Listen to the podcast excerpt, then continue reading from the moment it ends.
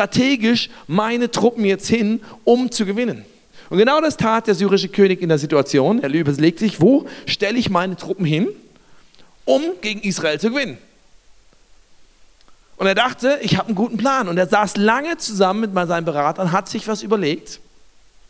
Und er stellte fest, hm, der Plan hat nicht funktioniert, weil dort in dem Hinterhalt, den wir aufgebaut haben, der hat nicht funktioniert. dann sagt sich, ah, wir gehen wir zu einem anderen Platz. Und sie haben an einem anderen Platz ihre Truppen aufgestellt. Und egal, wo sie hingingen, merkten sie, die Israeliten waren darauf vorbereitet. Sie sind nicht in die Falle reingetappt.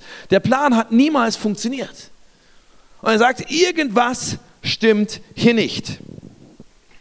Weil was passiert war, ist, dass Elisa ein Prophet in Israel war. Und er hörte von Gott, was der andere König vorhat. Und er schickte einen Boten zum, zum israelitischen König. Das heißt, der Prophet hört, ah ja, die Syrer gehen dahin, er schickt einen Boten zum König. Und du merkst schon, es hat einen schlauen König gegeben. Weil der König war offensichtlich nicht arrogant. Der König hätte sagen können, hey, irgendein Prophet hat es nicht mal nötig, persönlich zu mir zu kommen und diese Informationen zu geben. Ich bin immerhin der König. Interessiert mich nicht. Nein, der König war schlau. Er war demütig genug zu sagen, okay, da kommt ein Bote, ich nehme das ernst, was dieser Prophet mir zu sagen hat. Er reagiert drauf und er rettet damit viele, viele Leben.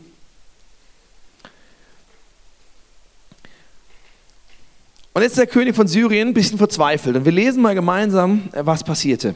Als der König von Syrien davon erfuhr, war er äußerst beunruhigt. Also als er davon erfuhr, dass seine, seine geplante Strategie niemals aufging. Er war sehr beunruhigt. Er ließ seine Heerführer zu sich kommen und stellte sie zur Rede. Einer von euch muss mich heimlich muss heimlich zu den Israeliten halten. Das heißt, einer von euch ist ein Verräter. Wer ist es? Und das Spannende ist, er wird komplett unruhig, weil ein anderer eine Intimität mit Gott hat. Spannend, hä? Das heißt, die Intimität, die Elisa mit Gott hat, macht dem Feind Angst. Deine Intimität, die du mit Gott hast, macht dem Feind manchmal Angst. Ist dir das bewusst? Wenn du intim mit Gott bist, von ihm hörst, dann macht es jemand anderem Angst. Und dann passiert Folgendes. Seine Heerführer sagen, mein König, keiner von uns ist ein Verräter, entgegnet einer der Heerführer. Dieser Prophet Elisa in Israel ist an allem schuld. Er kann dem König von Israel sogar sagen, was du in deinem Schlafzimmer flüsterst. Das ist wirklich angstmachend. Stell dir vor, dabei kriegt jemand alles mit, was du in deinem Schlafzimmer zu deiner Frau flüsterst. Der König befahl, versucht auf der Stelle diesen Mann zu finden, hätte ich an seiner Stelle auch gesagt. Dann lasse ich ihn verhaften und hierher bringen. Der König erfuhr, dass Elisa sich in Dothan, einer Stadt, aufhielt. Sogleich schickte er ein großes Heer mit vielen Pferden und Streitwagen dorthin. Es war schon dunkel, als die Truppen Dothan erreichten und noch in derselben Nacht umzingelten sie die Stadt.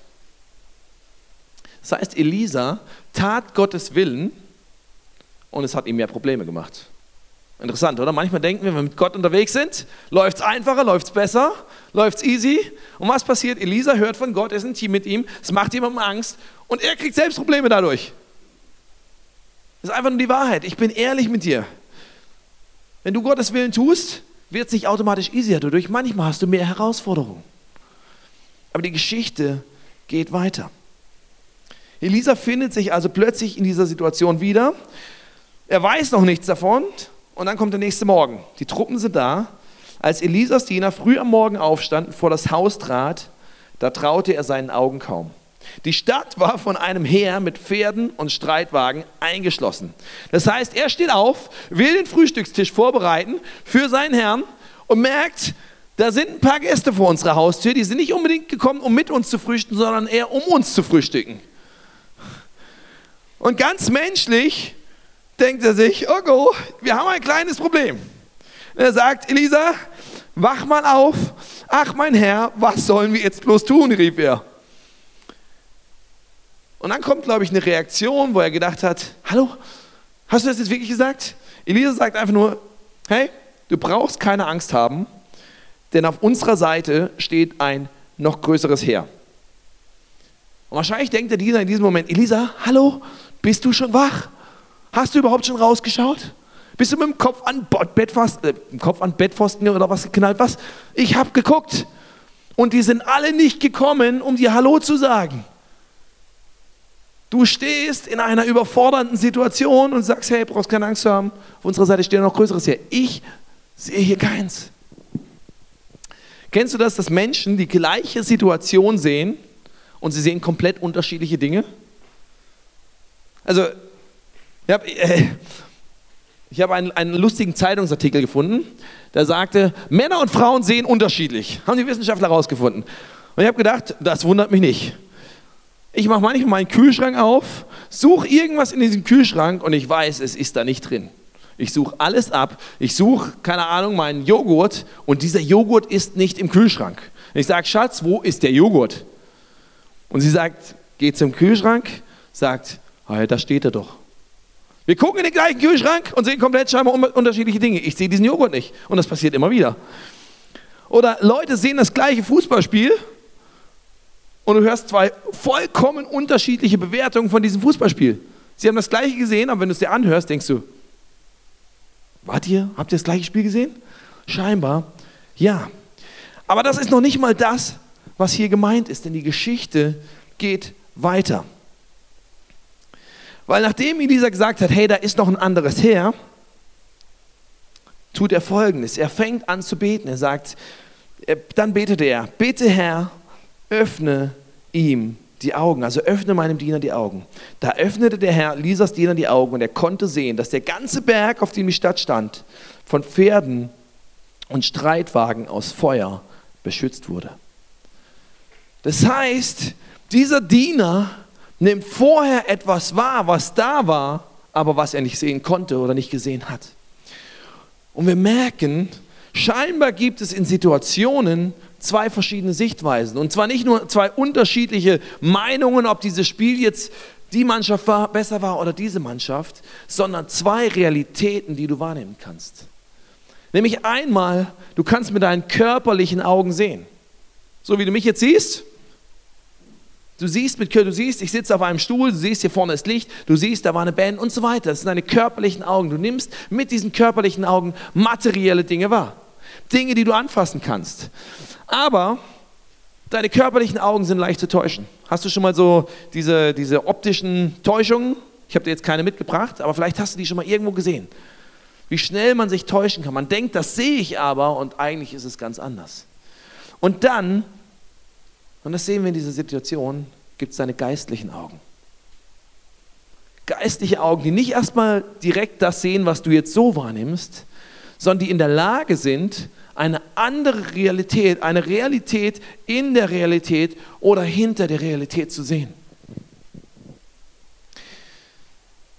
Wer in den 90ern schon gelebt hat, hat vielleicht damals dieses Buch in den Händen gehabt mit diesen ähm, Stereogrammen, diese äh, 3D-Bilder. Wer kennt diese? Ich habe hab dir mal ein Bild mitgebracht. Ja, so sehen, so oder ganz anders sehen die aus und deine optischen Augen sagen dir erstmal, deine körperlichen Augen sagen dir erstmal, okay, ich sehe so ein Mosaik und ich sehe verschiedene Farben und sonst sehe ich da nicht viel. Hast du mal solche Bilder gesehen? Kennst du das? Ja?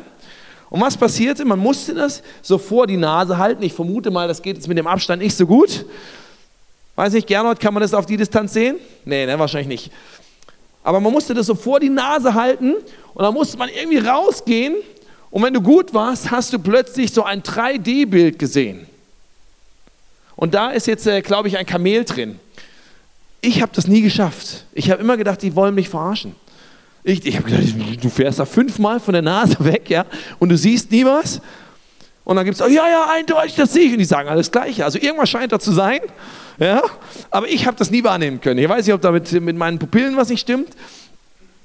Aber der Punkt ist, es gibt mehrere Dimensionen in diesem Bild. Es ist kein eindimensionales Bild, es ist ein dreidimensionales Bild. Und genauso wie, wie so ein einfaches Bild schon mehrere Dimensionen haben kann, hat es unser Leben manchmal auch. Dein Leben ist nicht eindimensional. Dein Leben ist nicht einfach nur das, was du siehst, sondern dein Leben hat auch eine sichtbare und eine unsichtbare Realität und Komponente gab einen Mann, oder es gab mehrere Leute in der Bibel, die das erlebt haben. Von einem möchte ich dir noch vorlesen. Und es war Stephanus. Und Stephanus hat sich hingestellt und hat Leuten davon erzählt, was er mit Gott erlebt hat. Und äh, das hat andere Leute wieder wütend gemacht. Es hat ihn wieder in eine Situation gebracht, die ihm Ärger gebracht hat. Es hat ihn wieder in eine Situation gebracht, wo er überfordert war, weil plötzlich stand da ein Mob von Leuten, die ihn lynchen wollten. Und er sagte nicht, liebe Leute, lasst mich in Ruhe, sondern er tat Folgendes. Über diese Worte, also was er vorher gesprochen hat von Stephanus, gerieten die Mitglieder des Hohen Rates, das heißt die religiösen Führer, in maßlose Wut. Stephanus aber blickte, blickte erfüllt vom Heiligen Geist, fest zum Himmel auf und sah dort Gott in seiner Herrlichkeit und Jesus an einer rechten Seite. Und er sagte, ich sehe den Himmel offen und Jesus, den Menschensohn, auf dem Ehrenplatz an Gottes rechter Seite stehen. Und was passiert? Jetzt schrien sie ihn nieder, hielten sich die Ohren zu, um seine Worte nicht länger hören zu müssen und stürzten sich auf ihn und steinigen ihn. Das heißt, sie alle schauen wieder in diesen selben Himmel und sie sehen unterschiedliche Dinge. Die einen sehen einfach nur die Sonne und Wolken. Und Stephanus hat geistliche Augen geöffnet und er sieht eine Realität, die ihm klar macht, Gott, egal was jetzt passiert in dieser Situation, du bist der Chef, der auf dem Thron sitzt. Ich habe äh, die Geschichte von zwei Leuten. Ich habe sie nicht geschafft äh, zu fragen, ob ich diese Geschichte mit ihrem Namen erzählen darf. Deswegen erzähle ich es jetzt anonym. Sie sind hier in dieser Kirche. Es ist eine Mutter mit ihrem Kind. Und äh, die Geschichte hat sie vor einem Jahr, glaube ich, ungefähr zugetragen. Und die, der Mutter ging es in diesem Zeitraum nicht so gut. Und sie war draußen im Garten und äh, machte dort, glaube ich, Wäsche und war irgendwie ja, so ein bisschen niedergeschlagen und äh, am Ringen mit ihrer Situation. Und ihre Tochter war im Haus. Und irgendwann kommt die Mutter zurück ins Haus und ihre Tochter fragt sie, Mama, wo ist denn der Mann, der die ganze Zeit bei dir war? Und sie sagt, da war kein Mann. Ich war allein da draußen. Ich habe die Wäsche gemacht. Sie sagt, nein, nein, nein, nein, nein. Da war Mann. Ich habe rausgesehen, ich habe es die ganze Zeit gesehen. Der Mann ist immer hinter dir hergelaufen, der war ganz weiß gekleidet und der war immer bei dir. In dem Moment hat die Tochter mit ihren geistlichen Augen, ohne es zu verstehen, etwas wahrgenommen. Nämlich, dass Gott in dieser Situation durch einen Engel, durch Jesus, ich, ich weiß nicht genau, wer es war, aber eine Realität wahrgenommen, die die Mutter mit ihren menschlichen Augen in dem Moment nicht erfasst hat. Und sie wusste in dem Moment, ich war nicht allein. Da war jemand, der hat mich geschützt. Da war jemand, der hat mich begleitet. Egal wie ich mich gefühlt habe, ich war nicht allein. Und was wir sehen, ist, wenn wir nur mit unseren körperlichen Augen auf unsere Situation sehen, werden wir niemals das volle Bild sehen können. Wenn du in deinen Alltag reingehst wenn du in deine Überforderung, in deine Herausforderung reingehst und siehst nur mit deinen körperlichen Augen, siehst du immer nur einen Teil der Realität. Um das volle Bild, um Gottes Perspektive auf eine Situation erfassen zu können, musst du auch mit offenen geistlichen Augen reinschauen. Und Gott ist derjenige, der unsere geistlichen Augen auf oder zumachen kann. Und deswegen habe ich einen einzigen Punkt für dich heute Abend. Bitte Gott, dass er dir deine geistlichen Augen öffnet, damit du das volle Bild und die volle Realität sehen kannst. Wenn du einen Punkt dir aufschreiben willst, einen Punkt heute Abend mitnehmen willst, dann den. Bitte Gott, dass er dir deine geistlichen Augen öffnet. Weil es gibt eine Realität, die über das hinausgeht, was du mit deinen natürlichen Augen sehen kannst. Es gibt Situationen der Schwäche. Und wir können diese Situation, können wir uns anschauen und denken, oh Gott, ich genüge nicht. Gott, ich habe nicht das, was ich brauche. Und Judith hat heute Morgen interessanterweise in ihrer Message, die eigentlich eine komplett andere war, genau das angesprochen. Die Frage, wie wir Situationen in unserem Leben wahrnehmen und bewerten. Mit welchem Blick wir rangehen. Ich kann sagen, Gott, ich genüge nicht. Aber ich glaube, wenn wir sagen, Gott, öffne mir meine geistlichen Augen, dann können wir auch wahrnehmen, genau meine Schwäche ist es, die Gott in diesem Moment groß werden lässt. Weißt du, Jesus hat alle menschliche Schwäche durchlebt. Die Bibel sagt uns, er, kann alles nachempfinden, was wir menschlich wahrnehmen. Alle Versuchungen, alle Schwäche kennt er. Aber er bleibt dabei nicht stehen. Es gibt eine Situation im zweiten Teil der Bibel, wo ein Mann blind ist. Er war in einer schwachen Situation. Er war, konnte sich nicht selbst helfen. Er war herausgefordert und überfordert. Und Jesus Freunde kommen zu ihm und sie fragen ihn, Jesus, warum ist dieser Mann blind? Wer hat da einen Fehler gemacht? Hat er gesündigt oder seine Vorfahren? Oder was ist, was ist falsch mit dem? Warum ist er so schwach? Und Jesus sagt, nein, nein, nein, ihr schaut das falsch an. Schaut es euch mit einer geistlichen Perspektive an. Die Schwäche von diesem Mann wird dazu dienen, Gott zu verherrlichen. An ihm soll Gottes Macht sichtbar werden. Das gleiche, wenn du die Geschichte von Elisa anschaust, die geht noch ein bisschen weiter und ich mache dir Mut, dass du sie dir zu Hause nochmal durchliest. Die Geschichte geht nämlich weiter. Der Diener bleibt nicht einfach nur stehen und sieht plötzlich, oh, da ist ja wirklich noch ein anderes Heer, was in meiner Schwäche hilft.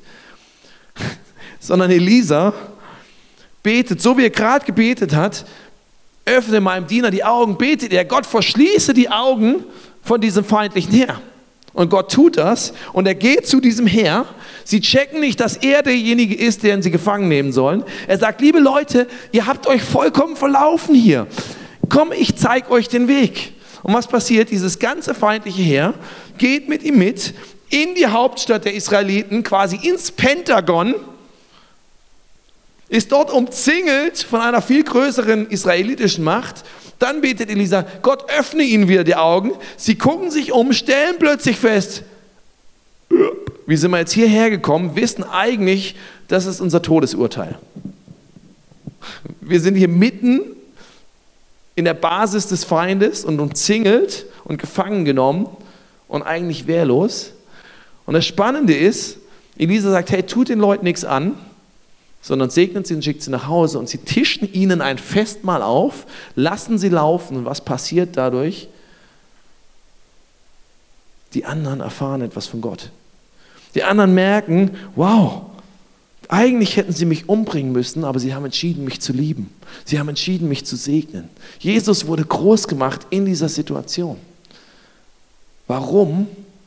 Weil die vermeintliche Schwäche von Elisa keiner war, weil er erkannt hat, hey, diese, diese Schwäche von uns hier, eins gegen das ganze Heer, ich schaue es mit geistlichen Augen an und ich sehe, Gott kann dadurch etwas tun. Vielleicht schaust du auf deine Finanzen und sagst, hey, oh, schwierig, ich bin überfordert, ich bin in keiner reichen Familie aufgewachsen. Ich war nie der, der Geld im Überfluss hatte. Ich habe viele Prinzipien erst lernen müssen, weil sie mir nicht unbedingt mit der Muttermilch mitgegeben wurden. Und es ist leicht, in so einer Situation zu denken, ah, ah, die können so einen schönen Urlaub machen und der fliegt dorthin und die machen einfach mal das. Und man kann entweder anfangen, sich selbst zu bemitleiden oder man kann anfangen, neidisch zu werden. Das ist der menschliche Blick darauf. Man kann du noch Instagram durchscrollen und sagst, der ist schon wieder da und der fliegt dorthin und du schaust es an und denkst, ah. Aber wenn ich anfange zu sagen, Gott, gib mir deine geistliche Sicht, öffne meine geistlichen Augen für meine Situation auch da, dann fange ich plötzlich an zu begreifen, hey, das ist überhaupt kein Problem. Ich freue mich mit der anderen Person, dass sie gesegnet ist. Und ich bin dankbar, weil ich kann Haushalterschaft im Kleinen lernen. Ich kann lernen, im Kleinen treu zu sein, weil ich weiß, Gott, dann wirst du mir auch mehr anvertrauen. Nicht nur mit Geld, sondern mit vielen anderen Dingen. Ich kann lernen, da wo ich das Gefühl habe, ich habe zu wenig, großzügig zu sein. Ich kann mit dem, was ich materiell gefühlt zu wenig habe, kann ich lernen, geistliche Prinzipien und Herzenshaltung in meinem Leben zu lernen. Vielleicht bist du Single, sagst, oh Gott, ich muss meine sexuellen Bedürfnisse irgendwie befriedigen. Das ist meine materielle, körperliche Sicht auf meine Situation.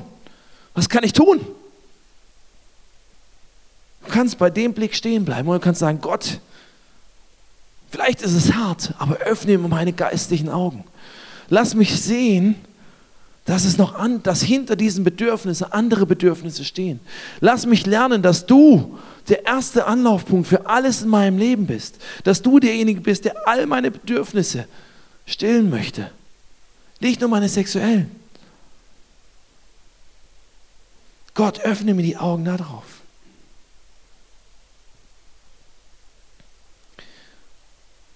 Oder generell, wenn du in einer Überforderungssituation bist, dass du dich fragst, Gott, dein, dein, dein Geist, dein normaler menschlicher Blick ist, Gott, ich habe keine Möglichkeit damit umzugehen. Vielleicht hast du schon mal diesen Satz gesagt, ich sehe keinen Ausweg mehr. Das Interessante ist ja immer, wir sagen, ich sehe keinen Ausweg mehr. Wir sagen selten, da gibt es keinen Ausweg mehr. Wir sagen nur, ich sehe keinen. Und damit sagen wir mehr Wahres, als wir in dem Moment vielleicht begreifen, weil wir wissen, hey, irgendwo muss es einen geben. Aber ich sehe ihn noch nicht. Gott, öffne mir meine geistlichen Augen, damit ich das volle Bild sehen kann. Vor einer Zeit war ich auch in einer Situation, wo ich sehr herausgefordert war. Ich habe gebetet mit ein paar Leuten und einer sagte, hey, ich sehe, wie, da wie so ein Löwe vor dir steht, der dich anbrüllt und der dir tierisch Angst machen will.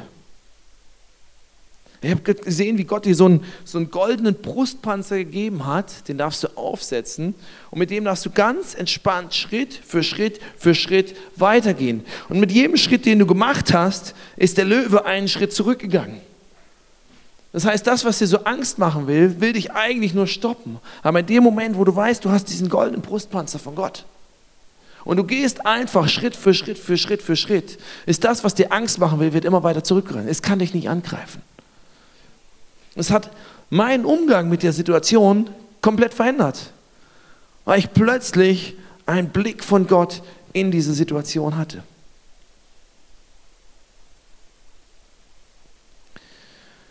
Ich möchte zum Abschluss, wenn die Band auf die Bühne kommt, einen letzten Bibelvers vorlesen. Es sind ehrlich gesagt fünf Verse. Und du kannst ihn hinten mitlesen, weil es ein Gebet, was jemand aufgeschrieben hat.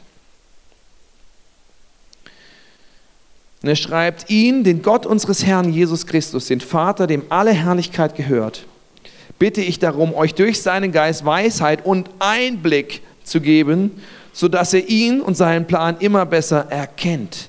Er öffne euch die Augen, damit ihr seht, wozu ihr berufen seid, worauf ihr hoffen könnt, welches unvorstellbar reiche Erbe auf alle wartet, die zu Gott gehören. Ihr sollt erfahren, mit welch unermesslich großen Kraft Gott in uns, in dir, in dir, wo du heute Abend hier sitzt, den Glaubenden wirkt. Und diese unermesslich große Kraft ist genau dieselbe Kraft, die Jesus Christus von den Toten auferweckte und ihm den himmlischen Platz, in der himmlischen Welt den Ehrenplatz an seiner rechten Seite gab. Mit ihr hat Gott ihn zum Herrscher eingesetzt über alle Mächte und Gewalten, über alle Kräfte und Herrschaften, ja über alles, was Rang und Namen hat in dieser und der zukünftigen Welt. Alles hat Gott ihm zu Füßen gelegt und ihn, den höchsten Herrn, zum Haupt Gemeinde gemacht. Das heißt, dieses Gebet ist Gott. Ihr seid in dieser Situation, wo ihr gerade drinsteckt. Aber mein Gebet für euch ist, dass Gott euch eure geistlichen Augen aufmacht. Warum? Damit ihr erkennt, Gott steht so viel weiter drüber. Über allem, was dir in deiner Situation gerade Angst und Überforderung schafft. Über allem, wo du denkst, da genüge ich nicht. Über allem, wo du denkst, damit kann ich nicht umgehen. Sag Gott, hey, da wo deine Kraft zu Ende ist, ist meine Kraft stark. Da, wo du keinen Ausweg siehst, da sehe ich einen und ich will ihn dir zeigen. Und du darfst reingehen mit einer Gewissheit, Gott, du bist an meiner Seite. Das ist keine Garantie, dass alles so läuft, wie du willst. Das ist keine Garantie, dass, dass, dass du nicht selbst sagst, hey, ich, ich bin mit meinen Kräften am Ende. Das heißt nicht, dass du dadurch weniger Herausforderungen hast. Aber du kannst jeder Herausforderung, jeder Überforderung begegnen mit dem Wissen, da steht dieser Gott an meiner Seite. Und er ist stärker als alles und er lebt in mir. Und wenn er geschafft hat, einen toten Jesus aufzuerwecken, dann kann er mir auch Kraft geben, mit meiner Situation umzugehen. Nicht easy peasy durchzulaufen, aber umzugehen und dadurch etwas von ihm zu begreifen. Bitte Gott, dass er deine geistlichen Augen öffnet damit du das volle Bild sehen kannst. Stell dir vor, wie deine Woche aussehen kann, vielleicht wie diese Kirche aussehen kann, wenn wir gemeinsam immer mehr schaffen, diese andere Realität mit in den Blick zu nehmen. Wenn wir in Situationen rangehen, wo wir vielleicht Streit haben, Frust haben, Herausforderungen haben und nicht nur das sehen, was offensichtlich ist, was jeder sieht, Sagen, Gott, hey, öffne mir meine Augen. Gib mir deinen Blick auf diese Situation, auf diese Person, auf diesen Konflikt. Zeig mir, wie du es siehst. Wie sich dein Umgang damit verändern kann, wie dein Herz sich entspannen kann, wie du Sorgen gehen lassen kannst, weil du weißt, Gott, du hast es in der Hand, nicht ich. Wie Leute in deinem Umfeld vielleicht anfangen werden zu realisieren, wow, wäre da längst zusammengebrochen. Aber du gehst irgendwie mit einer Gnade da durch. Dietrich Bonhoeffer, als er in Gefangenschaft war im Dritten Reich. Er hat gelitten. Er hat gesagt, Gott, ich halte diese Situation nicht aus. Und was haben Leute von außen gesagt? Du strahlst so einen Frieden aus. Warum? Weil er immer wieder gesagt hat, Gott, gib mir deinen Blick auf die Leute, die mich fertig machen wollen. Und es hat Gott verherrlicht. Ich lade dich ein, dass du jetzt aufstehst. Wir werden jetzt noch äh, drei Songs singen. Ich lade dich ein, dass du die nutzt, um Gott zu sagen, hier Gott, das ist meine Situation. Zeig mir deinen Blick drauf. Manchmal hilft es, wenn, wenn wir einfach diese so, so Worship-Songs singen, die, wo der Text fertig ist, wo wir Gott die Ehre geben, weil es uns allein daran erinnert, dass es noch eine andere Realität gibt. Und mein Gebet für dich ist, dass du in diesen nächsten 10, 12 Minuten wirklich von Gott die Augen geöffnet kriegst für Dinge in deinem Leben, die du anders sehen kannst. Dass du mit diesem Blick in die Woche reingehen kannst, die vor dir liegt. In deine Challenges, in das, was dich erwartet morgen, wenn du zur Arbeit, zur Uni, zu sonst wo gehst.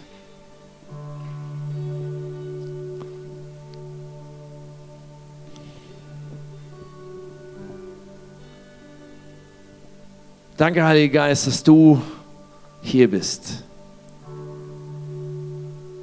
Danke, dass es kein Zufall ist, dass wir hier sind.